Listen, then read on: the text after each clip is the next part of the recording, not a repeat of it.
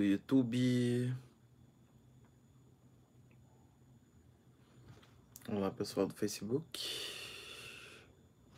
Eu tô montando aqui a infra pra gente começar. Enquanto isso, vocês vão entrando.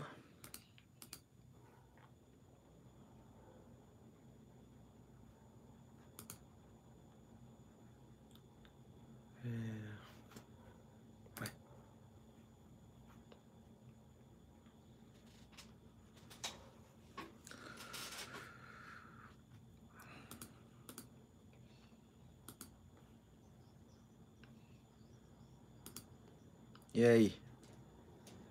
Como é que foi o dia de vocês? Tranquilo é um adjetivo um pouco desagradável para o momento, né? Não é a melhor coisa que a gente gostaria de, de dizer. Enfim.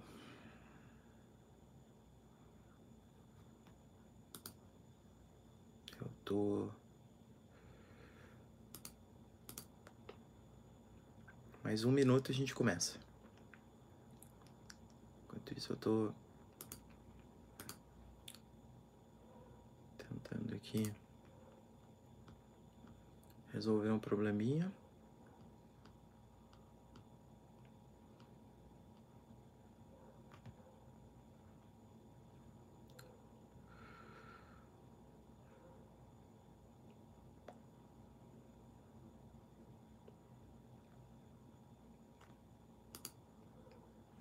Buenas. Buenas. Deixa eu tirar o som aqui.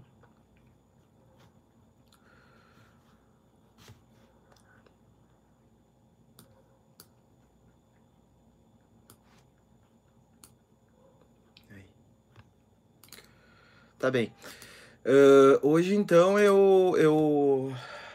Agora sim, prontinho. Valeu aí pelo pessoal que, que entrou. Eh, hoje então eu, eu. Deixa eu tirar o som dessa porcaria aqui para não dar ressonância. Pronto. Ah, eu pensei a gente falar um pouquinho de conjuntura. Muita gente que, que me acompanha aí pelos canais ah, acaba me conhecendo mais pelos comentários de política. Embora, ah, ao contrário do que, do que alguns pensam, eu não sou. Eu não tenho formação em ciência política, né? Muitas vezes eh, acontece de, de, de até pessoas me colocarem em entrevistas ou, ou alguma outra coisa que eu tenha participado como se eu fosse cientista político, mas não é o caso. Então, o meu olhar sobre a política é um olhar de, de ah, filosofia política, fundamentalmente, né? Eh, bom,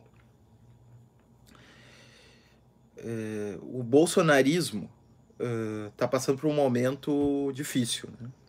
Antes de começar a falar desse momento difícil, que é um pouco também o que eu já falei na, na live passada, e tentei explicar esse momento para o bolsonarismo como uma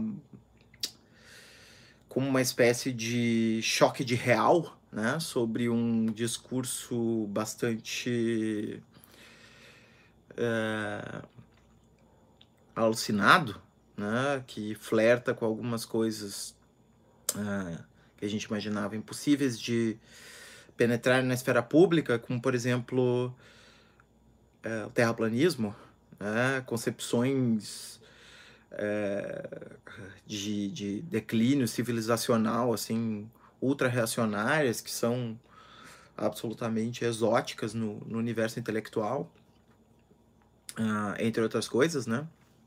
Ah, trollagens das mais ah, superficiais, né? Das mais eh, aquelas coisas que a gente imagina que uma pessoa que tem um mínimo de educação e civilidade nunca vai fa- falar em público, né? E de repente elas começam a entrar na esfera pública, ah, entre outras coisas. E como esse universo era alimentado pelas plataformas. Uh, dentro da dinâmica de economia da atenção das plataformas e sabia jogar com essa dinâmica de economia da atenção, mas não contava que fosse, de repente, uh, invadido né, por uma força não humana que não participa desses joguinhos, né, desses jogos virtuais uh, de curtidas, de, de, de pegadinhas, esse tipo de coisa. Uh, e isso tudo coloca esse universo político em crise, que é a crise que a gente está vivendo. Bom, uh, vamos começar mapeando um pouquinho o que, que pode ser o bolsonarismo. A gente tem diversas pessoas no Brasil que estão estudando isso, todas elas, ou quase todas pelo menos, muito interessantes, assim, as perspectivas, né? Por exemplo, a Isabela Calil, a Letícia Cesarino, a Rosana Pinheiro Machado, a Camila Rocha, a Tatiana Roque, uh, o Idel Avelar, uh, quem mais? O Rodrigo Nunes, eu mesmo me considero alguém que estuda o assunto, uh, enfim, né? muita gente aí escrevendo textos importantes sobre o assunto antes de, de, de, a gente ler o bolsonarismo, eu gostaria de colocar assim, deixar bem claro que para mim o bolsonarismo não é um fenômeno conspiratório. Né? Isso quer dizer assim, essa ideia de que o bolsonarismo é uma espécie de conspiração de elites que levou uma grande manipulação coletiva via WhatsApp ah, e que se abastece de uma energia golpista ou faz parte de um plano golpista e tal, para mim não é uma explicação suficiente do fenômeno, é uma explicação bastante ruim, na verdade, do, do, do fenômeno. Então, uh, já vou imediatamente limpando o terreno, como vários dos pesquisadores do assunto fazem, uh, daquelas perspectivas que eles não concordam. Uh, eu acho que o que caracteriza o bolsonarismo de um modo muito interessante é o fato de que existe um fenômeno de baixo para cima, acontecendo aí, né? Não só de cima para baixo. É claro que a gente sabe que durante as eleições houve um apoio maciço, a gente já vai falar disso, de uh, grande parte da elite brasileira, quase toda a elite brasileira praticamente aderiu ao bolsonarismo. Uh, mas e, e, impulsionou o bolsonarismo, né? O Bolsonaro se transformou numa estrela de, de festivais de fiergues, né? Feiras uh, agro, entre outras coisas. Mas, por outro lado, é, ele teve 58 milhões de votos e, e, e se a gente não quer ser a, o espelho invertido da teoria conspiratória que eles colocam em relação a tudo, porque a gente sabe que teoria conspiratória é uma bobagem, uh, na maioria dos casos, não é que não existam conspirações, mas as conspirações não acontecem. Como as teorias conspiratórias narram, as conspirações também precisam se colocar em jogo como uma força política e, e, convencer e produzir um efeito de força no, no campo real da, da luta política. É, não é só alguém ter uma ideia e enganar todo mundo. então, há um fenômeno aí de baixo para cima também acontecendo. Né? A gente vê uma adesão também popular ao bolsonarismo, não só uma adesão de cima para baixo. Uh, então, primeira coisa é limpar o terreno dessas teorias conspiratórias, tá? Eu acho que uh, não cabe a discussão, assim, né? Essa ideia, assim, é, e é um problema, isso é um problema grave na esquerda, né? Essa ideia, assim, de que se a gente está perdendo é porque o jogo está sendo roubado. Uh, é, que não é por acaso um discurso bem parecido com o do outro lado, né? É, é, por que não imaginar a hipótese mais simples?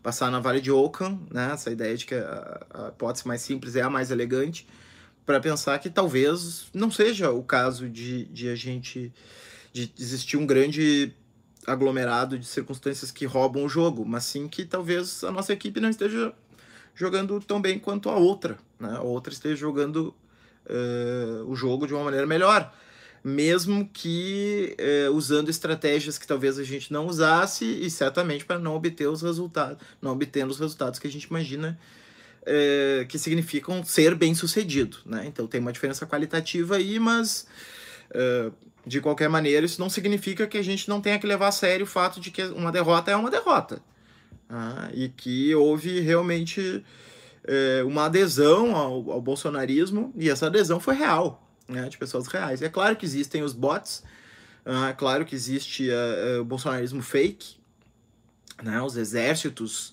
virtuais, né, de, de, de, de os ditos robôs, né, que atuam nas redes para eh, eh, fomentar, né, hashtags, esse tipo de coisa. Mas eu não acho que eu acho que esse fenômeno é importante, mas eu não acho que esse fenômeno é o decisivo, tá? Então, acho que a gente tem que olhar para a realidade. E a gente, na realidade, vê uma adesão real de pessoas uh, ao bolsonarismo.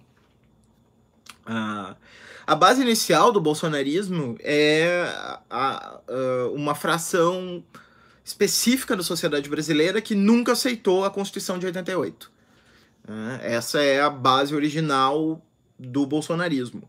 Portanto, a base original do bolsonarismo não pode ser simplesmente tida como militares, não pode ser simplesmente tida como polícia, uh, nem nada do gênero. A base original do bolsonarismo é uma base que uh, considera que tudo que veio depois do processo de redemocratização é negativo. Né? Então, é uma base que se forjou se opondo a uma série de inovações pós-constitucionais que foram acontecendo no período posterior a 1988. A própria Constituição é uma delas, né? Qual é, qual é a, o principal eixo a partir do, do qual a Constituição é construída? A ideia de dignidade humana e, consequentemente, os direitos fundamentais. Qual é o lema desse segmento? É direitos humanos, é para proteger bandido, direitos humanos nós teríamos que abrir mão, né? Então, fora direitos humanos.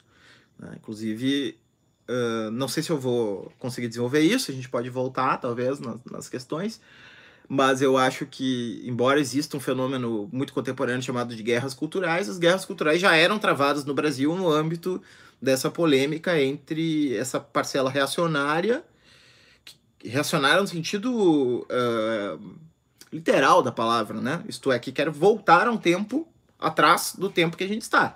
Não é conservadora. Conservadora quer conservar o que está aí. É reacionária. Ela não aceitou as transformações produzidas a partir da Constituição de 88. Uh, usando os direitos humanos como inimigo, né? E aí então essas guerras se davam no âmbito do debate sobre direitos humanos. A, a Maria do Rosário, que hoje é né, detestada pelo segmento, uh, como talvez o principal ícone, né, ao lado do Freixo, o Jean Willis, né, uh, e alguns outros, uh, sempre foi associada essa, essa ideia dos direitos humanos muito antes de existir essas guerras virtuais mais contemporâneas, culturais, né. Então, uh, esse segmento nunca aceitou o Estatuto da Criança e do Adolescente, então a redução da maioridade penal sempre foi uma pauta principal para esse segmento, né? Uh, depois a lei de controle de armas, né? E uma série de outras uh, leis uh, que eram leis que consistiam em estatutos que garantiam direitos civis né? aos, aos cidadãos, né? Então estendiam os direitos civis aos cidadãos. E, e, boa parte desses reacionários nunca aceitou nada disso. Uh, mas eles não, não. Depois do fim da ditadura, eles perderam aderência, né? Eles acabaram se tornando uh, muito minoritários, então eles foram para guetos, né? E. Em alguns lugares eles uh, conseguiram fazer com que seu discurso circulasse, né? a mídia mesmo foi um desses lugares, né? Só que ele não circulava como capa, né? Ele circulava uh, por baixo, né? Por exemplo, quando a gente pensa em termos de debates radiofônicos, né? Desses personagens de programa policial, esse tipo de coisa. Esse pessoal uh, acabou migrando para esse tipo de, de, de uh, ambiente. Uh, vocês estão acompanhando aí, tudo certo? Uh, bom, qualquer coisa vocês avisam aí nos comentários. Uh, um dos lugares preferenciais onde esse segmento se instala é no sistema policial. Né? Obviamente, primeiro no militar, porque afinal os militares foram depostos né, do poder para o processo de redemocratização, então, obviamente, uma fração deles uh, ficou ressentida uh, em relação a isso e, portanto, acabou uh, tendo que ficar em silêncio, mas uh, e resignada com, com o contexto como um todo. Uh, e as forças policiais nunca passaram por nenhum processo de democratização, né? Nós nunca tivemos nada similar a, a, a nunca tivemos nada similar a um processo de, de transformação da polícia para um outro paradigma baseado nos direitos humanos. A polícia sempre funcionou segundo a regra, direitos humanos para humanos direitos, bandidos não têm direitos, etc. E tal. Por mais que a polícia faça uma crítica aos direitos humanos, etc. e tal, dizendo que os direitos humanos seriam excessivamente protetivos, a realidade é que a gente sabe, basta ver aí como funciona o sistema penal brasileiro, que o sistema penal brasileiro é completamente alheio a qualquer tipo de, de, de efetividade de direitos humanos, né? Vamos pegar um presídio, vamos pegar a maneira como é feita uma, uh, uma a relação da polícia com os cidadãos, etc e tal, né? Então, uh, ficou ali um, um, sistema subterrâneo de adesão que foi, digamos assim, a primeira a primeira a primeira camada do bolsonarismo, mas essa camada era muito pequena. Uh, ela era uma camada uh, que não, não chegava a ser uma camada, digamos assim, eleitoralmente uh, viável para uma eleição majoritária. Ela acabava fazendo barulho e ocupação de instituições.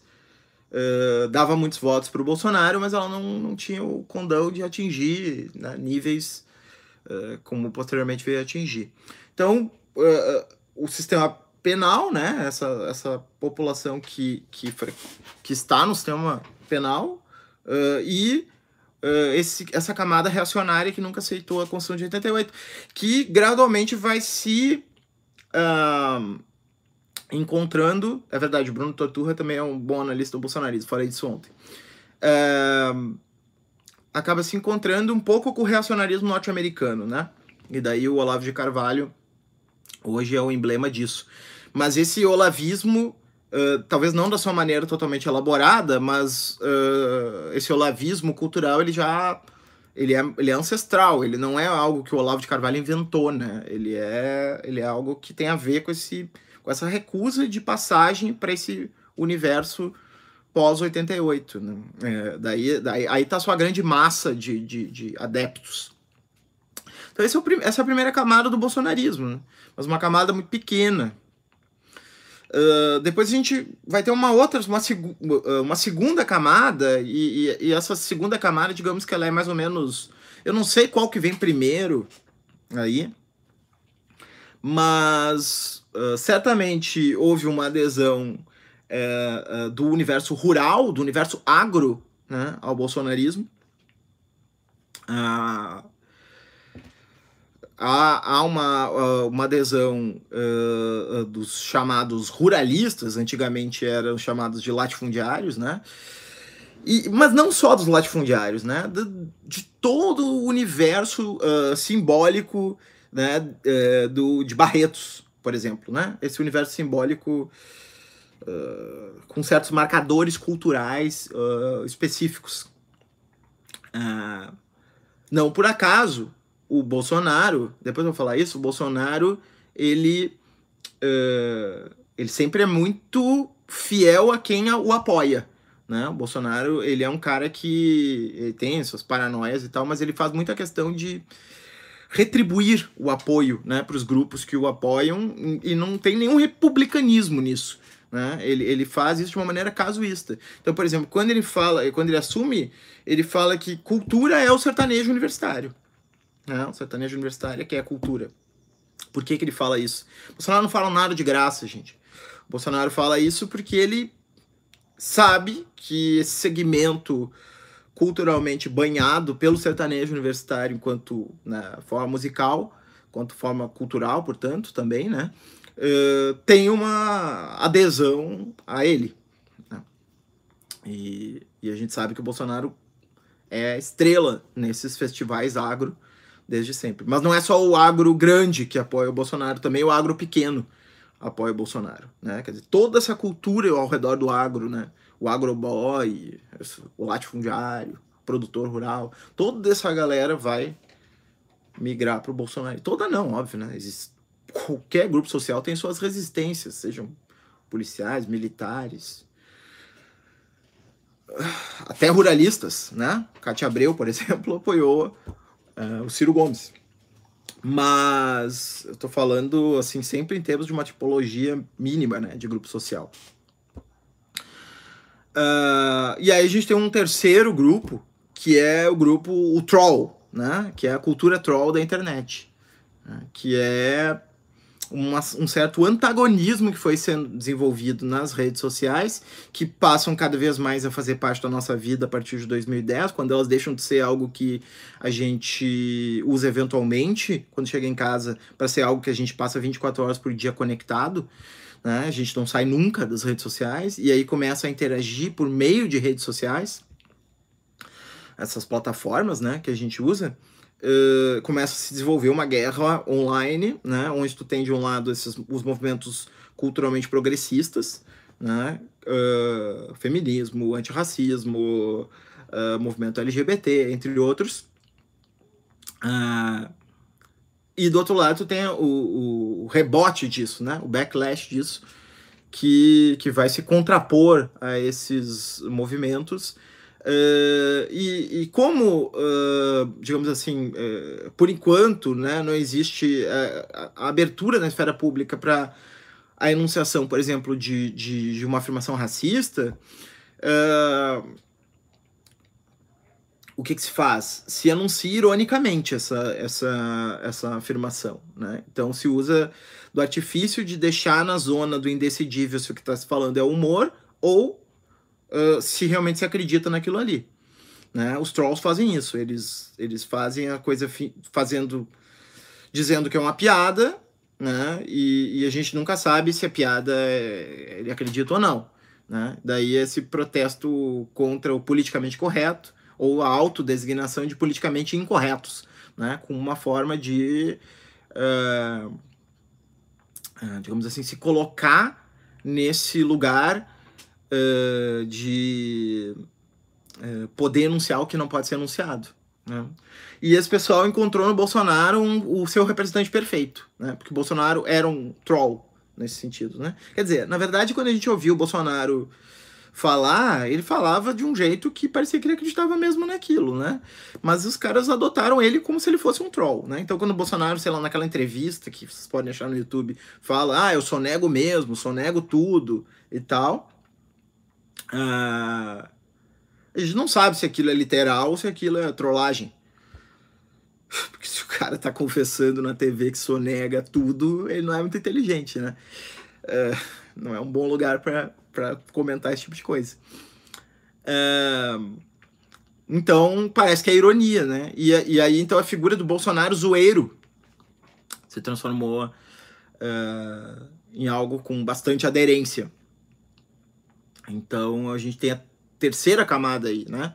A gente tem a camada do subterrâneo da sociedade, o reacionarismo, que nunca aceitou o processo democrático, nunca aceitou a Constituição de 88 e, e, e buscava ou voltar a um tipo de regime mais autoritário, ou criar uma, uma espécie de, de, de, legalidade subterrânea, no qual o próprio policial tem o poder de decidir ou não se a lei se aplica, esse tipo de coisa de um lado, do, do outro lado, uh, e, e, né, e aí esse grupo composto né, pelos agentes, uma parte dos agentes da segurança pública e pelos reacionários. A gente tem uma segunda camada, que, que, que é esse universo agro, que o Bolsonaro domina com folga, que é um universo muito avesso a, a essas pautas de diversidade, esse tipo de coisa, né? Uh, e, e a gente tem uh, o terceiro componente, que é o componente troll, não é esse pessoal é o que alavanca o Bolsonaro. Esse pessoal é o que dá realmente para o Bolsonaro o status de um competidor uh, nas eleições. E aí o Bolsonaro é então adotado pelo pessoal do dinheiro. Né? E aí, contra todas as expectativas de que se adotaria ou Amoedo ou Alckmin, né? Correndo por fora Meirelles e Álvaro Dias, uh, o pessoal do dinheiro, uh, os grandes empresários, né, as indústrias, etc., migram para o Bolsonaro. E o Bolsonaro vai se transformar na estrela dos eventos dos, do pessoal do dinheiro, dos grandes empresários. Uh, isso tudo, gente, aconteceu em 2017, né? início de 2018. Isso já estava quando chegou perto da eleição, isso já estava bem nítido, né? Vocês podem olhar, né? Eu não gosto muito de ficar uh, dizendo eu avisei, mas vocês podem olhar lá as minhas postagens de 2017 e tal, aqui mesmo no Facebook, ou lá mesmo no Facebook, para quem está no YouTube, vão ver que já estava dizendo lá que o Bolsonaro tinha chance, que ia ser muito difícil evitar que o Bolsonaro se elegesse e tal. Então, começa a surgir uma convergência né, é, uma convergência entre diversos uh, grupos sociais heterogêneos né, uh, que formam uma espécie de, de série né, uh, de heterogêneos que, que vai alavancar essa candidatura. Então ele é, depois ele é adotado então pelo, pelo pessoal dos grandes empresários contra o, o, o digamos assim, a, a, faceta mais esclarecida, né? A faceta mais uh, que, que, que, tenta, digamos assim, fazer o papel de, de uma elite no sentido completo, né? De uma elite também com uma certa vanguarda cultural, né? Por exemplo, o Globo, né? Por exemplo, uh, Morela Salles, né? Que tenta juntar o a elite econômica com a elite cultural, né? Mas a elite econômica ela se separa da elite cultural e adota o Bolsonaro como seu uh, candidato. Uh, e aí não tem mais como segurar, né? Uh, e aí a gente tem o penúltimo grupo que vai aderir ao Bolsonaro, que é o grupo lavajatista, né? o, o, o a classe média, assim, que ainda estava indecisa, ela começa a... A classe média, e por classe média eu quero dizer uma coisa bem ampla, né? É, pobres também, né? Então... Então, classe média é pobres, digamos assim, né? Classe média é parte mais... Uh, mais alta da, da, dos pobres, né? Economicamente. Uh, adere, então, ao Bolsonaro porque ele não seria corrupto. E se acredita uh, em duas coisas. Primeiro, que é fácil tirar Bolsonaro se ele, se ele de alguma maneira não for bom.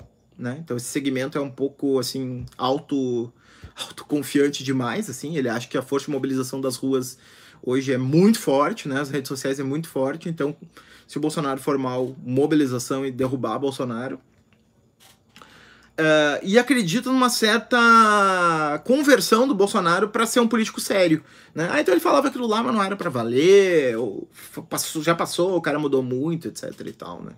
Começaram assim a, a, a se, a, a, pensar que o, o, Bolsonaro ele, ele não era mais aquele personagem caricato que muita gente eh, considerava assim. Né?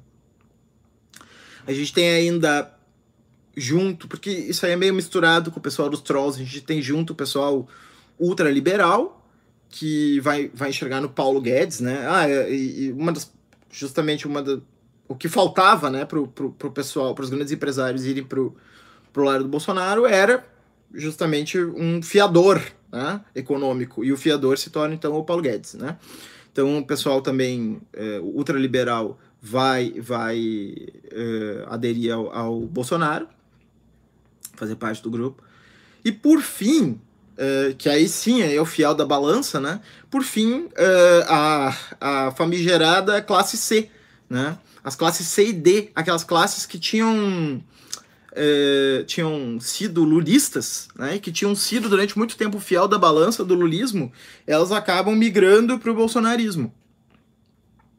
Tem até um artigo que eu escrevi que eu ainda não, não enviei para revista nenhuma para ver o que acontece, uh, porque eu não considero que ele está pronto, né? Mas, mas onde eu faço uma análise das grandes uh, teorias sobre os, essa classe ascendente no período lulista e como a como ela por que como e por que ela migrou para o bolsonarismo uh, né?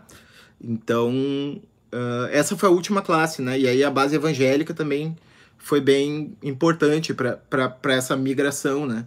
A associação entre o, o Bolsonaro e as guerras culturais, ela fica engraçada, né? Porque, ela, porque ela, ela mostra como ele consegue fazer um movimento de dupla capitalização, né? Por um lado, ele, cap, uh, uh, ele, ele capitaliza os trolls, que jogam na indecidibilidade entre o sério e o humorístico. Uh, e, e essa indecidibilidade é de viés transgressivo. Uh, então eles, ele tem, eles têm uma aparência transgressiva uh, porque eles desafiam essas normas de, de civilidade que eles chamam de politicamente correto. Uh, e por outro lado, para essa parcela, uma, uma parcela dessa, dessa, dessa classe emergente durante o lulismo, esse conservadorismo se literaliza, né? Esse anti, anti-progressismo uh, cultural, ele se literaliza. Então, o Bolsonaro se torna também um defensor do conservadorismo.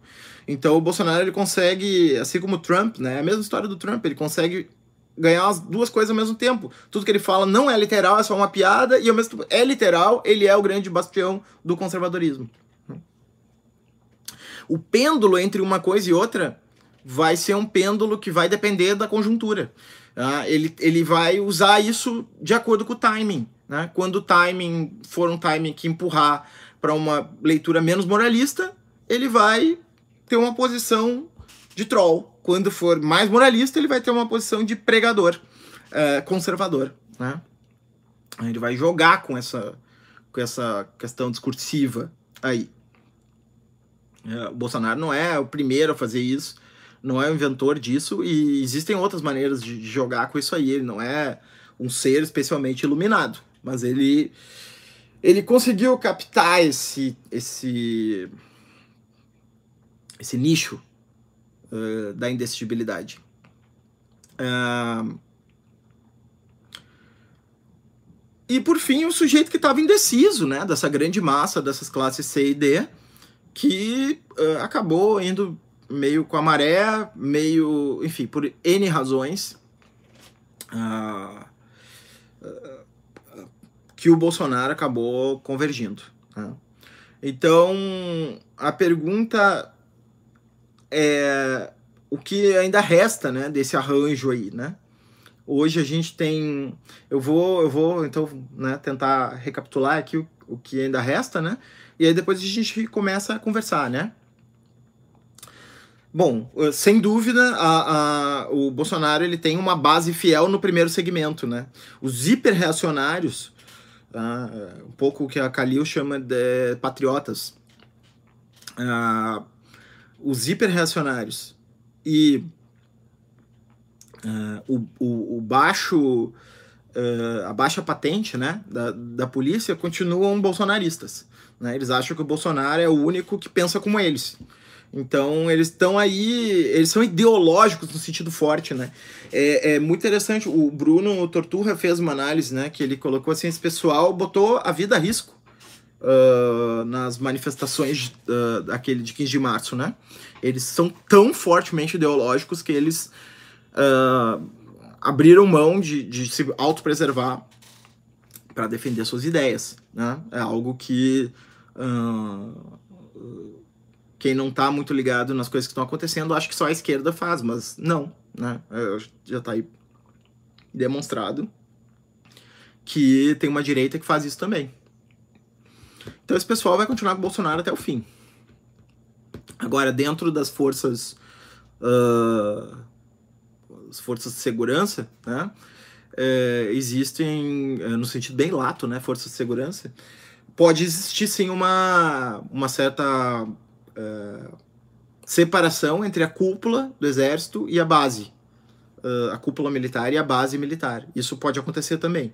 Né? A base ficar com o Bolsonaro e o, o, a, o topo uh, se desvencilhar do Bolsonaro. Porque o topo do militarismo, uma boa parte dele é, tem uma visão mais tecnocrática. Não tanto quanto já foi antes, mas eles talvez eles não, não gostariam de que fosse feito tanto barulho quanto o Bolsonaro faz, né?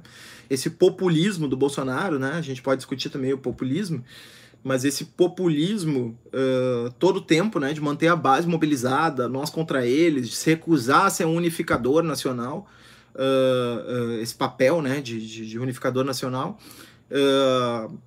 pode irritar alguns militares. E aí pode sim haver uma, uma fissura nessa primeira base aí, né, reacionários e, e baixa patente com o Bolsonaro, ele é como nós, e alta patente. Não, ele não é como nós, inclusive ele é capitão e nós somos aqui generais. Pode acontecer.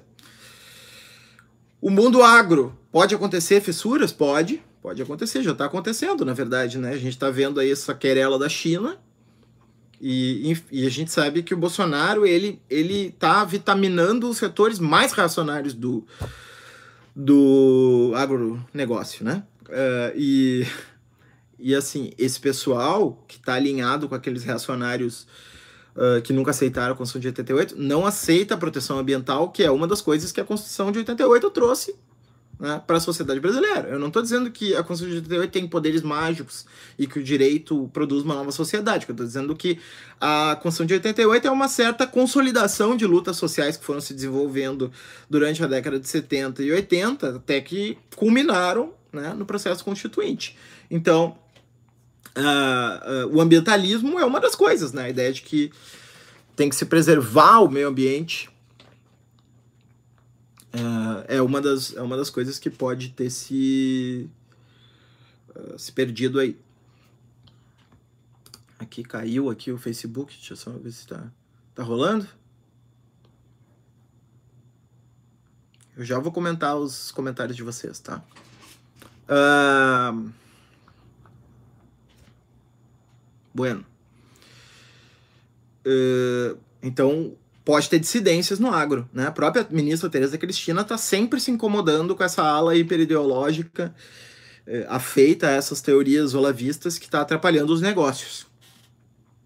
E uma das coisas que fez com que os grandes empresários rurais e, e, e não rurais aderissem ao Bolsonaro era uma ideia assim: bom, esse cara tem ideias meio estranhas, ele, ele é um personagem meio atípico, mas ele sabe o que é dinheiro, ele é capitalista, então pronto, ele vai garantir os negócios, né? E o Paulo Guedes, a, a carta branca para o Paulo Guedes é um exemplo disso.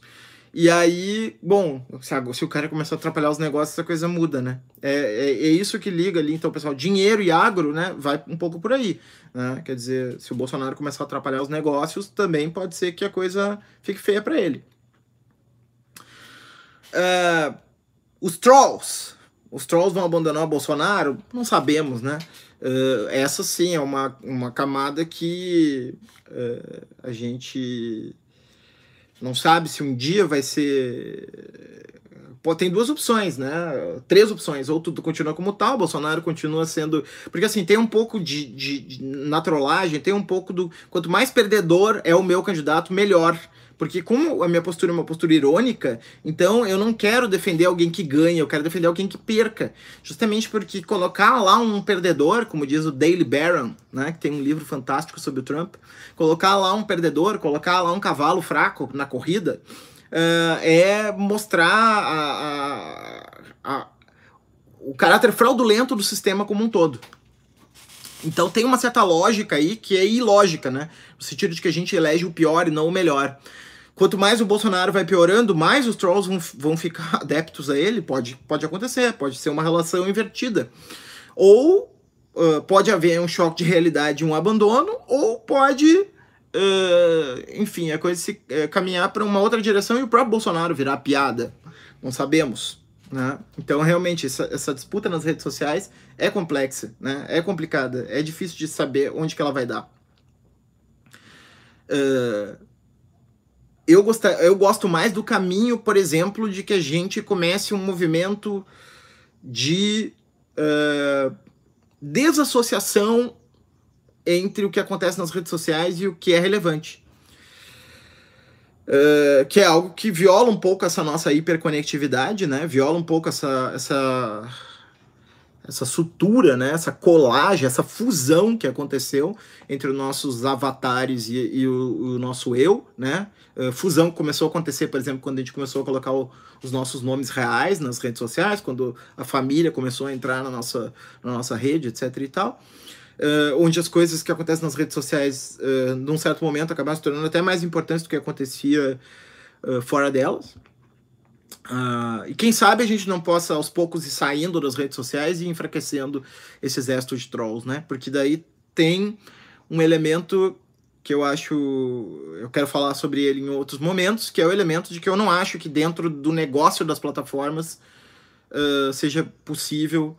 Uh, escapar da trollagem. Né? Eu acho que dentro do, do, do, negócio das plataformas e da economia de atenção que, as, que abastece as plataformas, uh, não há muito, muito como fugir do que está acontecendo. Né? É, é, inerente à dinâmica das redes sociais uh, isso que está acontecendo. Né? Inclusive, eu acho que elas talvez sejam um dos fatores mais determinantes para a ascensão uh, dessa direita populista. Ah, claro que muita gente vai me criticar porque vai dizer que é a economia, que é o fim do neoliberalismo, etc e tal. Bom, mas as pessoas colocam a crise do neoliberalismo desde que, sabe, desde que eu estudava direito na URGS em 98, né? Já tinha lá o contra a Alca, não sei mais o que, né? Então, assim, o que que, que que mudou nesse meio do caminho? Eu acho que, bom, claro, tem a crise de 2008, que é se, uh, sem dúvida fundamental, mas eu acho que tem esse elemento tecnológico. Afinal, essas coisas são coisas que nas quais a gente está conectado todo o tempo, né? Então elas não podem ser irrelevantes, não faria sentido. Uh, a demandada liberal já é bem clara, né? Ficaram poucos liberais, uh, assim, desses influencers dentro do ecossistema bolsonarista. No início todos aderiram, depois foram rompendo, rompendo, rompendo. Livres, MBL, Novo. Uh, sabe, assim, Reinaldo Azevedo, Marco Antônio Villa, uh, enfim, tô, né, esse pessoal que é da direita, mas que quer se separar do bolsonarismo, né? E hoje a gente tem, assim, várias demonstrações aí de, de figuras que estão uh, rompendo com o bolsonarismo. E por fim, o, o, o, bolsonarismo popular, né? Esse bolsonarismo classe C. Esse sim, esse eu acho que vai ser o mais rápido que vai se despedaçar o bolsonarismo. Porque é, o Bolsonaro não está conseguindo produzir a sensação de estabilidade que eles estavam esperando, né? Porque uma das coisas que, para mim, assim, é um dos elementos que dificulta muito o diálogo da esquerda com, com a com as bases populares é o fato de que a, é, a, esquerda quer produzir a instabilidade, né? No sentido de que ela, ela, ela tem esse discurso, uh, uh, digamos assim, de uma sociedade dinâmica, em permanente transformação, né? Uh, que toda, toda a, tudo que está aí tem que se dissolver, etc. E, tal. e esse sujeito ele já tem a sua realidade permanentemente se dissolvendo, né? Ele já é materialmente precarizado, né? Ele já tem Uh, isso já acontece com ele, isso já é a experiência dele. Uh, então, de alguma maneira, ele, ele, ele busca frear essa instabilidade, né? afirmando um conservadorismo que se coloca contra esse progressismo cultural. E Bolsonaro não está oferecendo uh, nenhuma estabilidade, né? A economia está entrando em colapso e também por razões alheias à sua má gestão, mas enfim, né? Uh, todo governante tem que arcar com as circunstâncias no qual ele governa. Né? O Lula teve uma crise em 2008. Depois respingou na Dilma. E também com uma série de decisões erradas da Dilma. Né? Mas, mas a, a conjuntura é parte do que o governante tem que gerir. Uh, Aliás, a conjuntura é que elegeu o Bolsonaro, né? O Bolsonaro seria impensável em outras conjunturas. que não é aquela específica de 2018. Então eu acho que a gente tem aí uma crise considerável do bolsonarismo, né? Essa crise eu acho que é, não é a, a, devastação do Bolsonaro, a gente não pode dar o bolsonarismo como encerrado. Uh, ele ainda é forte, mas ele está fragilizado agora com esse momento. Tá bem? Eu vou então conversar com vocês aqui em cima do que vocês comentaram. Leonardo Cândido Bastos no Facebook. Oi, Neuza. Uh, a explicação da. Eu dou oi assim é porque a pessoa só marcou sua presença, né? Então eu só vou dar um oi. A explicação da origem do fenômeno do bolsonarismo passa pelo lulopetismo. O bolsonarismo é a excrescência do lulopetismo. Existe existe uma relação entre os dois uh, e é uma relação múltipla, né? Não é uma relação que se reduza meramente a, a eu não sei nem o que tu quer dizer com excrescência, né? Dependeria muito do que, tu quer dizer com essa palavra. Ah, o que quer dizer excrescência? Uma sobra? É, é o oposto? É, eu acho que isso é bem importante a gente saber o que, que quer dizer essa palavra. Para a gente uh, pensar uh, o, que, que, o que pode ter em comum ou como que rivalizam, etc. e tal. Então, eu acho que a palavra excrescência ela é decisiva para a gente analisar eh, esse comentário. Mas há, claro, uma relação muito forte do lulopetismo com o bolsonarismo. Né? Uma relação que pode se dar, por exemplo, uh, por disputarem muito fortemente um, um, determinado segmento da população que é o fiel da balança, né? por se orientarem em torno de figuras carismáticas. Uh, e eu acrescentaria é, porque os erros uh, estratégicos do lulopetismo uh, também ajudaram a alavancar o bolsonarismo, né? Eu não acho que o lulopetismo seja o responsável pelo bolsonarismo, acho que é responsável pelo, pelo bolsonarismo são as pessoas que votaram no Bolsonaro. Mas uh, o lulopetismo foi abrindo espaço, né? Ele foi se fragilizando, ele adotou uma estratégia suicida nas eleições, ele não aprendeu nada com as eleições de 2016, onde a esquerda foi massacrada pela, pela direita, onde se elegeram prefeitos impensáveis, como Crivella, como uh, o Dória, como uh, o Marquesan, né? Então, assim... Uh, Eu acho que tem uma relação sim, só que é, é difícil. Oi César, oi Maurício, oi Paula. Júlio, Jânio, Collor, Bolsonaro, diferentes iguais, sim. É, é, eu acho que são os exemplos assim mais uh, patentes, né, do, do, do, parecidos, né. Fidelidades conservadores do Rio que mantiveram como político por 28 anos. Sim, né, no Rio de Janeiro a gente viu, né, toda a base social que ele tem uh, essa base social subterrânea, né, que, que eu estava mencionando como fração inicial, que depois foi contagiando outras, outras frações da sociedade. Ele é um personagem mutante, elegeu pelo voto do Rio de Janeiro conservador quando tinha 3%, nem ele acreditava, sim. Tomás, dentro do grupo do dinheiro, gostaria de saber o que você pensa da diferença em capital industrial, uh, por exemplo, papel da Fiesp, capital financeiro, e como essas diferenças podem ou não estabelecer uma tensão dentro desse grupo heterogêneo de apoiadores. Então, obrigado, Tomás. Esse eu acho que é um dos maiores mitos que precisa ser logo afastado tá? A, a, a, de que existe uma grande diferença entre o capital industrial e o capital financeiro. Eu considero isso simplesmente um mito no mau sentido, né? Eh, eu não tenho uma compreensão, assim, é, racionalista de mitos, de achar que a gente vai espancando e terminando com os mitos é, é, e depois chega na realidade verdadeira tal como ela é, né? É claro que é, seria uma ingenuidade filosófica. Mas, assim, há mitos e mitos, né? A gente, a gente tem múltiplas abordagens do real são todas elas em alguma escala mitológicas, mas essa é uma mitologia claramente ruim e improdutiva. A mitologia de que existe uma grande diferença entre capital industrial e capital financeiro. Né? A começar porque os industriais estão no mercado financeiro. Né? A própria Dilma reconheceu que uh, uh, não deveria ter feito tudo que o capital industrial reivindicou dela, o que a Laura Carvalho chama da agenda Fiesp, né? Porque o dinheiro não foi investido na produção, o dinheiro foi investido no mercado financeiro, que depois jogou contra Dilma. Então a gente tinha um processo meio paradoxal, ah, como é que pode meus aliados estarem me atacando? Teus aliados, vírgula, né? Porque eles são teus aliados, mas na verdade eles estão jogando pelos dois lados, então qualquer um dos dois lados que ganham, eles ganham. Então eu acho assim, a, a, essa ideia de que a indústria não é financiarizada, que a indústria é produtiva, é um mito, é um mito ruim, né?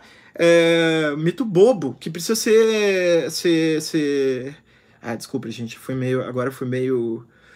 Uh, uh, exagerado, né? É, é, um mito equivocado, né? E que percorre todo o imaginário desenvolvimentista, né? De ver, por exemplo, um autor como o Gessé Souza, né? Que tinha toda uma crítica uh, ao economicismo uh, durante o período lulista, né? Que colocava, assim, que essa ideia de classe C só pensada a partir de renda era insuficiente para pensar. Uh, de repente, no meio daquelas análises de conjuntura dele, mais ou menos conspiratórias, aparece lá que a burguesia industrial uh, é diferente da burguesia financeira. Da onde ele tirou isso? Bom, é que ele está aderindo cada vez mais ao imaginário petista de uma tal maneira que a própria independência intelectual está se uh, esvaindo aí nesse processo, né? O GC militante está tá, tá tomando o, o, o, o, centro da cena de uma tal maneira que o GC, sociólogo, está perdendo espaço. E, e aí a gente vê assim que essa ideia da, da burguesia industrial é uma ideia do imaginário petista, né? Uh, que já começou com o Zé Alencar como vice-presidente do Lula, essa ideia de uma parceria, e que na verdade vem lá, né? Desde da, das ideias desenvolvimentistas da década de 50, né? Essa ideia de que mediante uma alavancagem desenvolvimentista uh, uh, do capitalismo, né, se, se, se, levaria a um salto e nós chegaríamos então nas economias do estado de bem-estar social. Foi o projeto que a Dilma tentou levar a cabo e falhou vertiginosamente. Né. Alguém, aliás, me perguntou isso, o Gabriel, no YouTube, é essa então a resposta, né? Poderia falar um pouco sobre a crise econômica no governo Dilma, quais foram as escolas as escolhas erradas. As escolhas erradas foi embarcar num projeto de uh, desenvolvimento pensado de cima para baixo, uh, a partir então do, do, do avanço do, do, da indústria com alavanca do, do desenvolvimento, uh, onde tu não tinha uh, a circunstância real de uma adesão da indústria para levar a cabo aquele plano, porque por duas razões. Primeiro, uh, a indústria está mundializada, ela não é mais uma indústria que pode ser protegida com, com barreiras alfandegárias e coisas do gênero. Então não tem como tu fomentar a indústria sem competir com a China. E como é que tu vai competir com a China e outros países asiáticos uh, sem baixar muito os padrões uh, do, do, do, do, emprego, né? Não tem como. Então, assim, a, a, esse, esse modelo industrialista é um modelo pensado para o mundo pré uh, financiarização generalizada, pré-mundialização, ou globalização, se quiser. Uh, o engraçado é que o Trump foi eleito com essas ideias, né? O Trump não é um hiper neoliberal, né? O Trump foi, foi eleito uh, com essa ideia de criar um certo protecionismo da indústria norte-americana para produzir um maior desenvolvimento interno nos Estados Unidos, né? Olha só que irônico uh, isso. Uh, então esse foi o primeiro equívoco. E o segundo equívoco foi um, acreditar que existisse consenso sem tê-lo conquistado. Quer dizer, não havia um real acordo das forças políticas, né? Era tudo um grande wishful thinking uh, ali. Né? Então, uh, acabou que esse dinheiro todo se esvaiu uh, no mercado financeiro. Então, sem falar de, de outras questões, né? Enquanto isso, o verdadeiro o verdadeiro substrato econômico uh, os dois verdadeiros substratos econômicos, uh, um negativo e um positivo, uh, ficavam no subterrâneo. O negativo era o extrativismo generalizado, né, que começa a ofensiva anti-indígena, né, começa a questão ecológica a ser uh, desprezada, né, começa uma série de coisas que, que acabam resultando no, no nesse fortalecimento do agronegócio uh, de viés antiambiental, uh, que vai desaguar no Bolsonaro. Né? Uh, a Cátia Abreu, acho que aí é um claro ponto de passagem né? entre uma coisa e outra. e do outro lado, uh, a gente tem uh, o positivo, né, o processo econômico positivo é a alavancagem do mercado interno, que perde espaço, né, as políticas microeconômicas, né, que, que na verdade são políticas biopolíticas, né, no sentido que o pessoal do, do, do da Uninomad, por exemplo, entre outros, trabalharam, trabalhavam, né, que produzia uma espécie de, de, de alavancagem de, de baixo para cima, não de cima para baixo, também ficou em segundo plano uh, em relação a esse, esse grande imaginário do Brasil, Uh, do desenvolvimento, né, alavancados pela indústria pelas empreiteiras e tal, né, que também era um projeto global de, de aliança do Sul global, né, é, que incluiria parceria com alguns países é, bastante problemáticos, como por exemplo a China e a Rússia, uh, contra o norte né, global. Então, acho que todo esse projeto ele não para de pé. Né? Ele é cheio de, de ele é cheio de, de, defeitos e problemas e insuficiências. Né? Infelizmente, a gente vê essa narrativa ser repetida um pouco à exaustão. Sem querer monopolizar as perguntas, haveria uma diferença em relação ao projeto econômico do Lula? Sim e não. Uh, não porque é uma continuidade do Lula, né? A Dilma, primeiro a Dilma foi colocada lá pelo Lula. A Dilma não caiu do céu, né? O Lula tinha a possibilidade de indicar aleatoriamente quem ele quisesse para ser presidente da República e ele indicou a Dilma. É... E, e, se o que eu estou falando parece muito exagerado, basta a gente pensar no que, que é, que a Dilma nunca foi eleita para um cargo eletivo antes do, do de, de, ser presidente. Né? Então o, o, o Lula, Lula tinha esse poder absoluto quase de, de escolher ali na, naquele momento. Então, a, a, política da Dilma é um segmento do projeto Lula. Só que no, no, no primeiro lulismo, uh, que, que, que foi até. Uh, eu não acho que 2008 seja o encerramento, mas ele, ele começa a se enfraquecer a partir de 2008 ele é um, um, um, lulismo que envolve um certo, uma certa estabilidade macroeconômica, uma certa ideia de que vão fazer uh, uh, o, o. Não vamos inventar, vamos fazer aquilo que está. Que, que funcionou, ou que, enfim, está produzindo pelo menos estabilidade econômica, que é uma grande conquista. Quem viveu sob inflação sabe disso. E, e vamos produzir mudanças substantivas é, de baixo para cima, né? Nesse nível molecular, nesse nível é, de, de, de, de, alavancar é, o pobre né? e fazer com que com isso o mercado interno gire. Né? Então acho que tem uma, tem uma mudança, sim, substantiva. Né? Eu não acho que a gente precisa ficar entre Dilma e Palocci, mas eu acho que tem aí, tem cores aí, né? Tem, tem um, uma, uma, uma, uma passagem aí uh, de tom uh, que vai que vai que começa de um jeito e depois vai terminar numa coisa qualitativamente muito diferente. Uh, o pessoal ali, o Bruno Cava, Coco, esse pessoal fala do, do lulismo do lulismo menor, do lulismo maior, se eu não me engano. Tá, talvez eu esteja até colocando palavras na boca dele, mas era, era, é, são algo, é algo assim.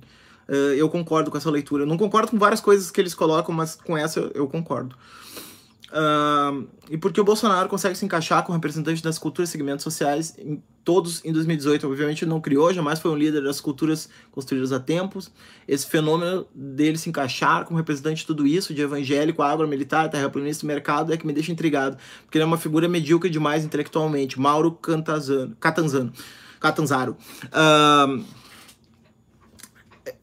pois é, Mauro, eu, eu, eu eu acho que talvez a mediocridade intelectual dele não tenha sido algo que depõe contra ele, mas a favor.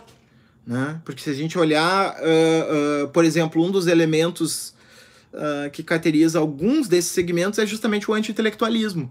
Né? Então, não me parece que o fato dele ser intelectualmente é, frágil uh, seja algo que vá prejudicá-lo. Né? Na verdade, é um ponto de encontro aleatório que acabou desencadeando na figura dele. Né? Bastante, a meu ver, banhado pela cultura de redes sociais, que a gente ainda não tinha medido o impacto naquele momento. A gente ainda achava que era uma coisa assim. E, e eu recebi muita crítica uh, acerca disso, viu? Inclusive aqui no aqui ou ali no Facebook. Uh, pessoas que diziam que eu tava dando voz para o que não importava, que eu só tava quando, quando saiu alguma coisa assim de, de, de é, sobre essas, esses grupos que estavam repaginando a direita, né? É, que eu estava dando voz para coisas que não importava, estava dando visibilidade para coisas que não importavam. Essa ideia assim meio boba de que se a gente não falar sobre o assunto ele desaparece. Uh, então isso claramente não funcionou, né? A gente não estava preparado para essa avalanche que passou por cima da gente, né? A gente não estava preparado para pensar que ter um milhão, dois milhões, três milhões de seguidores no YouTube não é algo que é só uma curiosidade, né? É algo que efetivamente produz a mudança na subjetividade de muitas pessoas que seguem aqueles influencers e que as ideias estapafúrdias que eles defendem uh, uma hora vão chegar na esfera pública, né? Uma hora vão, vão, vão ser levadas a sério.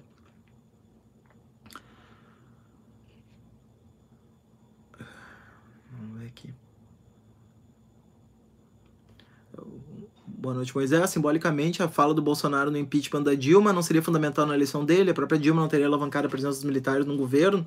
Você vê o Moro como herdeiro do bolsonarismo, lavajatismo mais perigoso politicamente, uma espécie de novo denismo. Tá. Um, a fala do Bolsonaro no impeachment é parte dessa performance troll dele, né? Ele fala o que não pode ser falado. E quando termina a fala dele, a gente não sabe se ele tá falando para valer ou de brincadeira, né? Uh, quer dizer, como é que alguém pode falar algo tão repugnante quanto elogiar um torturador uh, nesse processo de impeachment? Hum, é para valer ou é, ou é só um jeito de provocar a Dilma? É, é, a, a, rigor, a questão é que não importa. A, a questão é que ser troll é exatamente produzir esse estado de indecidibilidade no discurso. Se ele conseguiu produzir isso, ele já captou a nossa atenção, portanto, ele conseguiu o que ele queria. Logo, a performance do impeachment eu não acho que tenha sido decisiva, mas eu acho que ela foi parte desse processo todo, né? De, de, de, de eleição uh, do Bolsonaro como candidato e depois como. Quer dizer, eleição para ser o candidato da direita e depois eleição para ser o presidente. Acho que é um, uma, um algo que compõe. A própria Dilma não teria alavancado? Não, eu não acho que a Dilma alavancou. Eu acho que a Dilma uh, uh, deixou de fazer coisas que deveria ter feito para uh, dar um recado claro sobre sobre a insustentabilidade do da posição que depois mais tarde o Bolsonaro vai defender. Né? Quer dizer, a gente tem casos como o da Argentina, por exemplo, onde não houve essa volta desse discurso pró-ditadura, porque existe um consenso social muito claro de que não se pode defender isso de forma nenhuma. E aqui no Brasil, a Comissão da Verdade foi muito enfraquecida. Embora a Dilma tenha colocado ela na rua, ela foi também muito enfraquecida né, pelo, pelo governo.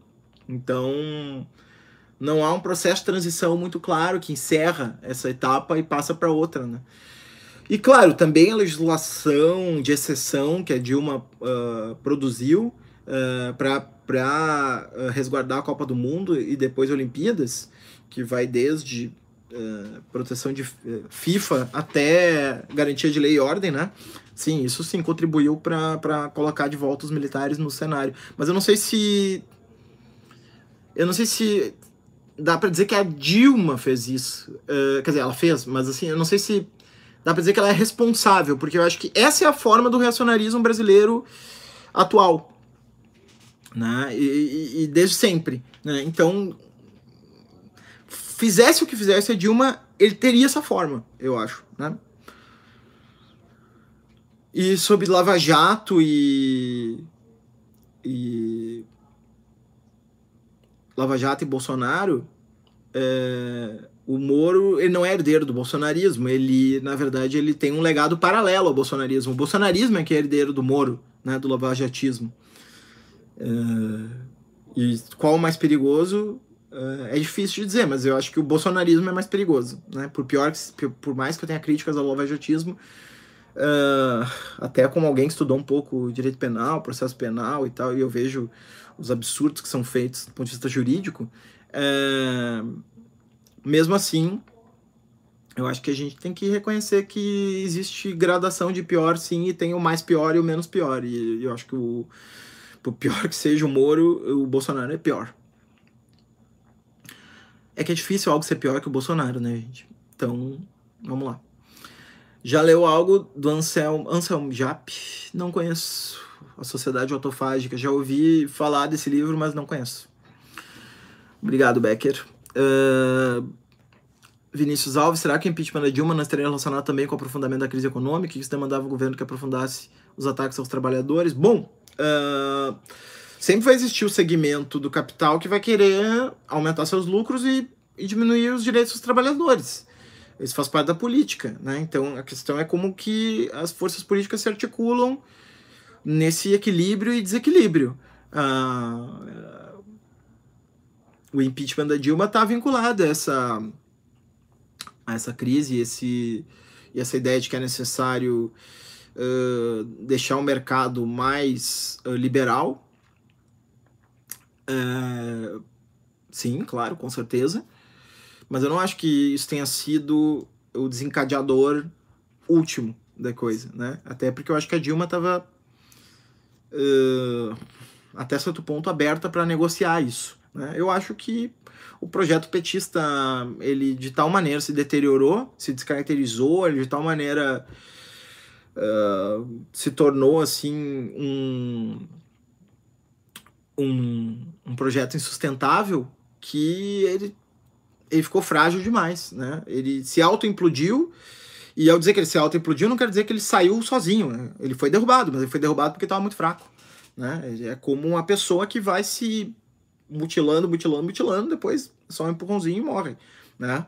Uh, é um pouco, acho que isso que aconteceu com o projeto da Dilma, né? Eu escrevi vários textos sobre isso, de todos os tipos, textos de blog, entrevistas, uh, texto acadêmico, né? Quem quiser dar uma olhada, pois tem um que eu chamo o, o progressismo como modernização unidimensional, né? Ali eu analiso um pouco esses, as fragilidades do projeto da Dilma.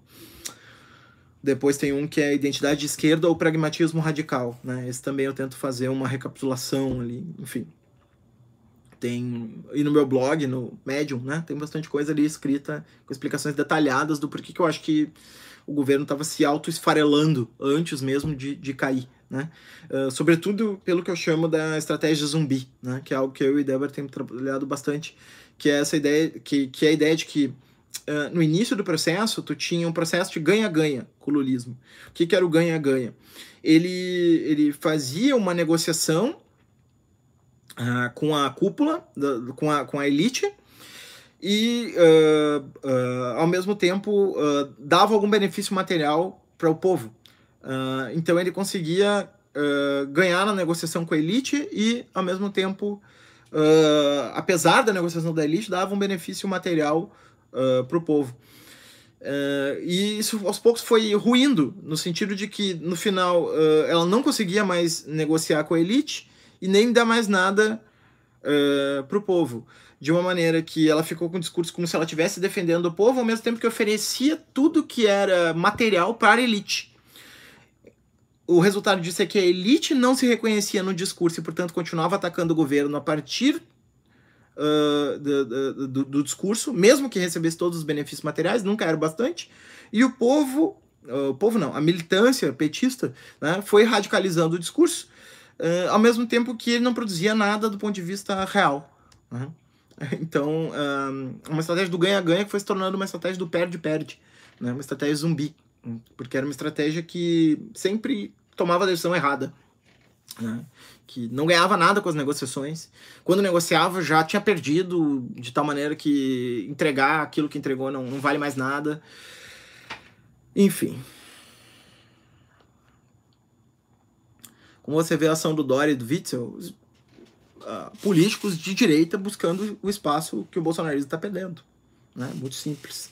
São políticos uh, que flertam com a extrema direita, né? O Witzel mais que o Dória, mas o Dória também está na direita, mais próximo da extrema, na borda ali entre direita e extrema direita, uh, se aproveitando do vácuo, né? Como o próprio Bolsonaro se aproveitou do vácuo do PSDB. Então, é isso. Uh, embora ainda acho que sejam fracos, viu? Eu acho que eles vivem muito a reboque do bolsonarismo. Ainda acho que o bolsonarismo é o principal líder do desse desse projeto aí, da extrema direita. Mais provável, eu acho um impeachment com um militar assumindo e um governo assim meio perfil mais baixo do que uh, do ponto de vista discursivo do que esses caras conseguirem ocupar o espaço. Uh, eu acho que eu não, não botaria muita fé no Dória no Dória 2022 não, muito menos no Witzel. Witzel acho que nem existe fora do, do Bolsonaro, né? Ele vai perder feio a próxima eleição que disputar. Porque ele era totalmente uh, dependente do Bolsonaro. No momento que eles romperam, ele perdeu tudo que ele tinha. Ele não tem nada sozinho. E até porque ele fica descaracterizado sem o Bolsonaro, né? Porque ele posar de moderado perto do Bolsonaro, sendo que ele era o tava disputando quem é o maior psicopata com o Bolsonaro, né? No início. É, é, é um pouco difícil de, de, de, pensar. Luiz, você acha que é possível delinear alguma perspectiva alternativa, dicotomia entre desenvolvimentismo e neoliberalismo? Sim. Sim, eu e muitas outras, muitas outras pessoas, as outras pessoas mais que eu, uh, estamos uh, dedicados a pensar isso, né? Pensar um, algo que, que funcione sob uma outra lógica, né? A começar porque tanto o desenvolvimentismo quanto o neoliberalismo são é, lógicas que estão no interior de um modelo econômico que se baseia uh, num horizonte infinito de recursos que são necessários para que a economia continue crescendo. E o mundo, ele não é infinito, ele é finito. Portanto, os recursos naturais, né, eles são finitos. Portanto, não vai caber no planeta Terra a manutenção de qualquer um dos dois sistemas. Tem um artigo que eu chamo isso um pouco de aceleracionismo, né? essa ideia de acelerar o crescimento. E, e enfim, uh, é um artigo, não sei se hoje eu publicaria tal como eu publiquei, mas enfim, pessoal que estuda aceleracionismo não gostou. Mas, mas é, é que existe uma certa cumplicidade no sentido de, de colocar o crescimento uh, infinito como, como algo inquestionável. Que para mim é, é, é, um legado do antropocentrismo, né? E, e, e, portanto, raiz do antropoceno que a gente vive. Então, no antropoceno, eu não acho que vai ser possível nenhum dos dois caminhos como uma boa resposta. Né? Eu acho que a resposta está em a gente redesenhar a, a nossa ideia do que é uma economia relacionado, por exemplo, com o que eh, se trata como bem viver, ou enfim, né? Eu acho que a gente vai ter que repensar uh, o que é uma economia que funciona, como avaliar os resultados de uma economia né? E assim por diante. Para isso a gente vai ter que repensar também a cultura, né? Uh, o que a gente chama de cultura, uh, que eu chamaria até muito mais que cultura, né? Nossa forma de vida. Uh, incorporando outras maneiras de, de pensar e valorar as coisas. Né? Entre elas, maneiras não antropocêntricas de pensar. Né? Daí a necessidade de descolonização, por exemplo do pensamento econômico. Né? É tanto o neodesenvolvimentismo quanto uh, neoliberalismo funcionam dentro de uma certa matriz muito específica né? de, de, de pensamento, uma matriz ocidental. Uh, forma um exemplo disso é, é, a maneira como lidam com os índios, né? Uh, o, a questão indígena também havia representantes no governo na época do PT que achavam que os índios precisavam ser incluídos como consumidores. Né? E não que eles pudessem, que a gente pudesse fazer o movimento inverso, talvez até, né? De aprender com eles uma maneira de ser menos predador da, da natureza, né? Um predador, ser um predador uh, com um impacto menor do que esse impacto geológico do antropoceno. Então eu acho que o caminho passa mais por aí, né? Por a gente refazer o nosso o nosso a nossa forma de habitar o mundo de uma tal maneira que, que a gente possa pensar numa outra, uma outra articulação que não desenvolvimentismo e nem neoliberalismo. O, o neodesenvolvimentismo ele vai voltar, viu? Ele está voltando já. E ele está voltando tanto pela extrema esquerda quanto pela extrema direita, né? Uh, tanto Trump quanto Le Pen, por exemplo, uh, entre outros, uh, tem uma visão mais desenvolvimentista. Claro, uh, no caso dos Estados Unidos, a, a, o papel do Estado é um pouco mais complexo, né? Mas eles têm essa coisa da nação, né? De proteger a, a nação, que é algo que o desenvolvimentismo ainda tem, né? Que eu acho que é um dos pontos fracos do desenvolvimentismo. E e no caso da extrema esquerda, o, aí o pessoal que não funcionou, mas enfim, tá, tá produzindo um movimento em torno assim, que é Corbyn, Sanders, esse pessoal, também tem uma visão, né, o Green New Deal é um plano desenvolvimentista, né? Então, é, vai por aí. Uh, o pensamento bolsonarista parece funcionar numa estrutura própria, é um anacoluto, figura de linguagem. Nega para afirmar, afirma para negar. É, pode ser teríamos que pensar, Daniel, mas eu acho que faz sentido. Eu, nos artigos que eu trabalhei isso, eu procurei pensar isso em termos de diferença entre o constativo e o performativo, né? Onde a dimensão constativa da linguagem é aquela onde o conteúdo do enunciado importa, e a performativa é onde o que é feito com a linguagem importa, né? E, e há aí uma separação entre constativo e performativo, né? onde só importa o performativo. O conteúdo em si é irrelevante.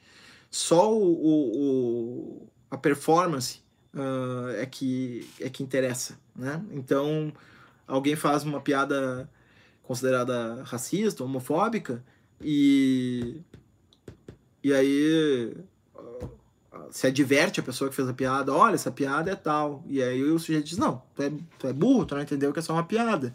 Ou seja, o que é dito não vale, só vale o jeito de dizer. Hum? Então, pra mim é, é nesse sentido, assim. Perdi o início, vai ficar disponível? Sim, vai ficar disponível no YouTube. Ou também no meu perfil no Facebook, mas vai ficar no YouTube.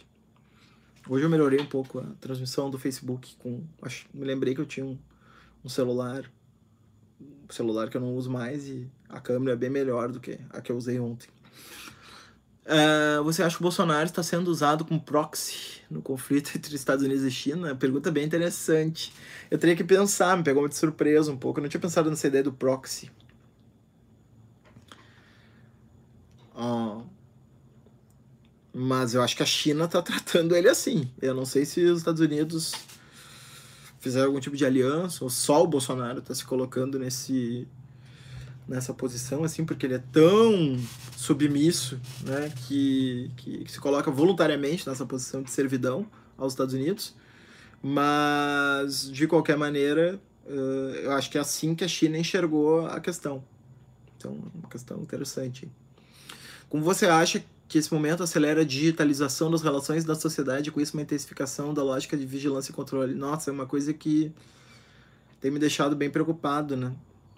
É todo um laboratório que, que nós estamos aqui desenvolvendo, né? Que pode durar, a gente não sabe quanto tempo, onde a gente vai digitalizando tudo, uh, essa lógica que o, o Tung Hui Hu, né? é um autor, tem um, tem um livro que se chama Pré-História da Nuvem, e ele coloca assim eh, o aspecto material da nuvem, eh, que, que a nuvem, sobretudo, ela, ela funciona a partir de uma lógica desse individualismo, uh, esse individualismo em soma, que é o modelo do, do, do, do time sharing, Né? Ele coloca como a gestão do tempo no computador ela foi, foi sendo aperfeiçoada com o time sharing. E, e eu acho que o momento atual super aprofunda né? essa, essa lógica do, do particular em soma, né? não é mais um coletivo, é, um, é só um monte de fragmentos em soma. E curioso, porque eu estava relendo a Hannah Arendt nas origens do totalitarismo, um baita livro, tá? Ignore esse pessoal aí tosco que fala que Hannah Arendt é liberal, não sei o quê. Hannah Arendt é uma baita filósofa. Uh, é liberal no sentido pejorativo, né? Liberal ela até era, mas uh, uma filósofa que tem que ser lida e levada a sério. Uh, eu tava lendo, então a Hannah Arendt tava falando que a massa ela não é um ela não é uma coisa orgânica, assim, como se pensava, né? Na verdade, ela, é, ela depende de indivíduos muito segregados, né? Muito desconectados uns dos outros. É um pouco que a gente está vivendo, assim, né? Uma espécie de renascimento das massas no âmbito digital, bem problemático, né? E sob vigilância e controle, bom, tudo está ficando né, arquivado. É uma das coisas que me fez, assim, deixar um pouco de lado as redes sociais uh, essa ideia assim, bom, não sei direito como resistir. Então, compartilho, Diego, da preocupação. Flávio. Uh, vou responder do Flávio, depois de repente mais uma e a gente encerra, tá? Depois a gente volta outro dia para uh, ah, conversar sobre outras coisas. Um, Boa noite. Me parece que o bolsonarismo vem antes do lavajatismo. O bolsonarismo já estava presente no espírito brasileiro das classes mais baixas, mesmo antes de ser batizado com bolsonarismo. Ele vai continuar, eu acho, tem um mais no final, mas eu já. É, tá, tudo bem. Eu, eu, eu te entendo. Eu até. Quando eu fiz agora uma espécie de uma genealogia do bolsonarismo, eu já meio que concordei com essa tese que eu não acho que seja só a privilégio das classes mais baixas, eu acho que é, tem mais a ver com uma certa postura de, de, de achar que os conflitos solucionam por meio da violência, né? Quer dizer, um autoritarismo social, né? Um, uh, uma das coisas... Uh, tem um texto que eu reli ano passado, que é o texto do Stuart Hall, eu e o Vitor Marques, um amigo meu que publica também bastante coisa legal, uh, achamos, né? the Hard Road to Renewal. A, a estrada dura da renovação, digamos assim, né? a estrada difícil da renovação uh, onde ele analisa assim a crise da esquerda hum, e a ascensão da Margaret Thatcher. É muito impressionante assim a, a similaridade das dos fenômenos. Né? A análise dele é muito boa, é muito boa.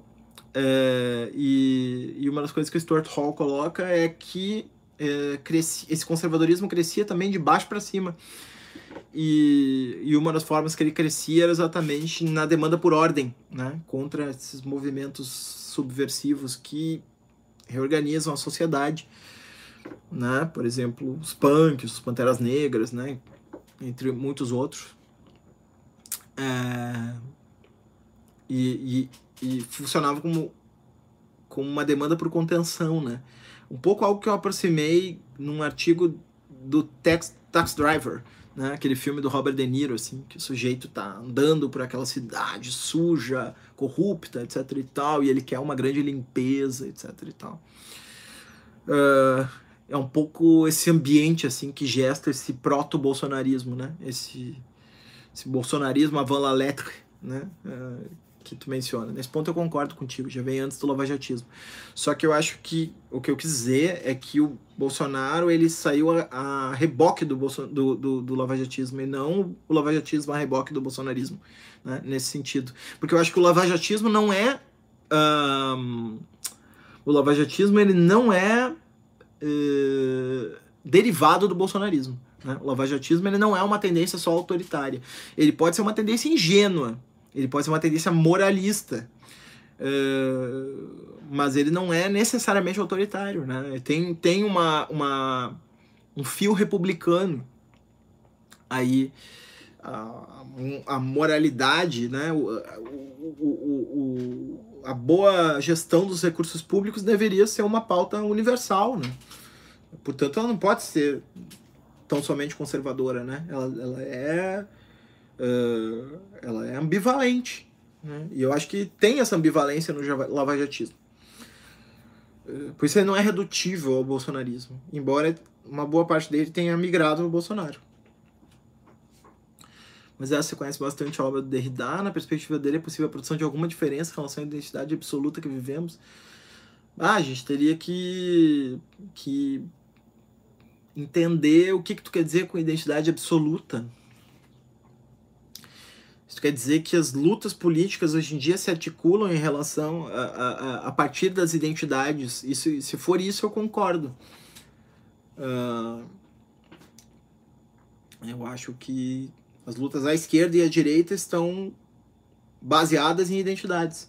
E eu não me refiro só às políticas da, de, de, de uh, ah, LGBT, feminismo, antirracismo, uh, entre outros, né? Uh, capacitismo, esse tipo de coisa. Eu, eu que se articulam enquanto identidades. me refiro à luta esquerda-direita também, né? Eu acho que um, um dos obstáculos que faz com que a direita esteja perdendo a comunicação é o fato de que ela só se posiciona como esquerda. Então, quando tu tá num grupo de esquerda, a coisa que mais interessa é tu mostrar que tu é de esquerda, né? O que é uma imensa bobagem, a maioria das pessoas não tá nem aí para isso. Aliás, isso até depois contra. Uma das, uma das coisas que eu colocaria, e, e muita gente me chama de centrista, e é por causa disso eu acho também isso meio problemático, assim, é que uma das formas da gente sair dessa disputa identitária seria voltar aos, às coisas mesmas, né? A lá, Husserl, né? Uh, voltar aos problemas mesmo. Né? Em vez de ficar discutindo quem é mais de esquerda, quem tem a carteirinha de esquerda, voltar aos problemas propriamente ditos. Né? Conversar com as pessoas a partir dos problemas e não a partir da identidade política que elas estabelecem. Se ela é de direita, de esquerda, etc. e tal. Eu acho que aí a gente teria um início de uma, uma possibilidade de mudar o eixo do assunto. Eu acho que o Sanders e o Corbyn tentaram um pouco fazer isso, mas eles tinham essa marca identitária da esquerda muito forte. Né? O fato do Sanders se afirmar como socialista, socialista democrático, sendo que inclusive é controverso que ele seja um socialista democrático. Muita gente diz que ele se afirma como socialista democrático só como uma forma de, de, de capturar essa galera mais cool. Uh, e na verdade ele é um social-democrata. Uh, já estou todo me mexendo aqui, já estou cansado de ficar sentado. Uh, é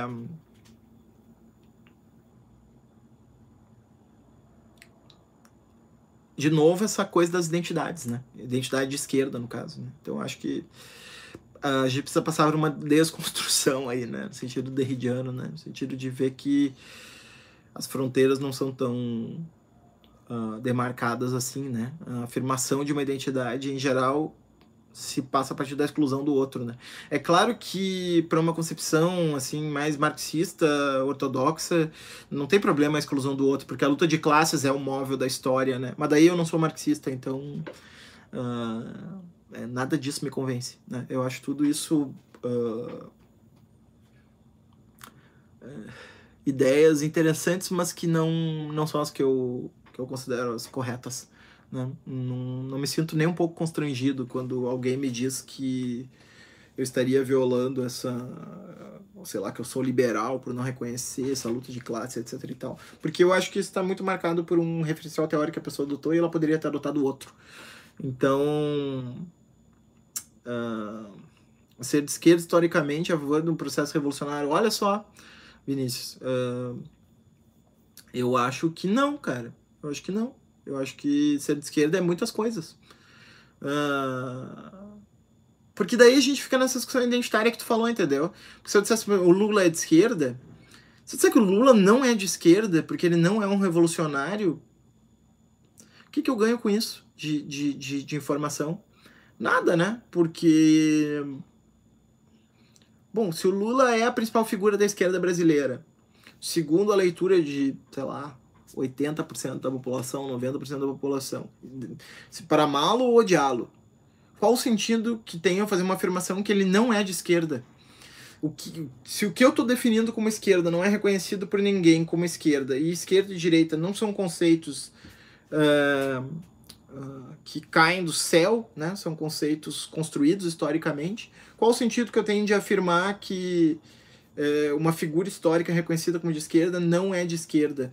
Né? Da mesma maneira quando dizem assim, o Stalin não era de esquerda, porque o Stalin foi um assassino.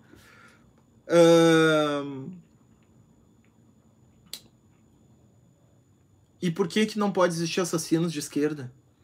Uh, a esquerda tem assim uma aura que no momento que a pessoa erra, ela deixa de ser de esquerda. Né? Eu acho que é muito melhor a gente incorporar os erros enquanto experimentos que deram errado, às vezes muito errado, como é o caso do stalinismo, uh, do que ficar recusando dizendo, não, na verdade tem aqui né, uma esquerda, parece que uma identidade que vai recuando quanto mais ela quanto mais ela é posta à prova, né? Quanto mais ela é posta à prova, mais ela vai recuando para um patamar onde ela não pode ser atingida por esse teste pragmático, né? E eu iria na direção totalmente ao contrário. Né? A gente tem que colocar tudo sob escrutínio pragmático e, e reconhecer todos os erros e equívocos e incorporar para modificar. Minha transmissão tá ruim. Talvez, uh, eu não sei, a internet ela tá um pouco instável aqui, talvez porque tenha muita gente usando, mas uh, depois tu pode ver no no YouTube e enfim colocar as questões talvez nos comentários, né? Eu nem pretendia ler os comentários, mas daqui a pouco eu leio, porque, enfim, tem essa, essas coisas de internet aí. O debate das identidades parece evocar uma falsa simetria entre virtual e analógico. É, Daniel, eu não sei se eu. Eu entendi o que tu quis dizer, mas eu não. Eu não entendi o. Eu não entendi a frase. Assim, eu, eu, entendi, eu, eu sei o que quer dizer as palavras, mas eu não entendi o que, que tu quis dizer a partir delas, assim. Jorge, o revolucionário se torna conservador logo após a revolução. Hannah Arendt. Ó, oh, Hannah Arendt é é legal, né? Uh, valeu, Gui, Gui, Guilherme, também conhecido como Guigão aí pela galera mais próxima. Uh, esse é foda, perdi o início, depois quero o vídeo. O Augusto. Valeu, Guto, também pela presença. Tá, gente? Acho que é isso por hoje. Encerramos. Valeu pela presença de vocês. Uh, nos próximos a gente continua debatendo. Uh, eu, tô com, eu tô afim de fazer podcast sobre outras coisas. Uh, podcasts, olha, olha o vício aí. Eu tô afim de fazer vídeos sobre outras coisas também, não só sobre política e conjuntura. Eu queria falar um pouco sobre música, queria falar um pouco sobre talvez algum algum uh, alguma série então, assim, a gente vai variar um pouco o assunto sobre filosofia, num sentido mais uh, técnico. Eu sei que vai ter menos gente na live, mas eu gosto de falar sobre outras coisas também, não só.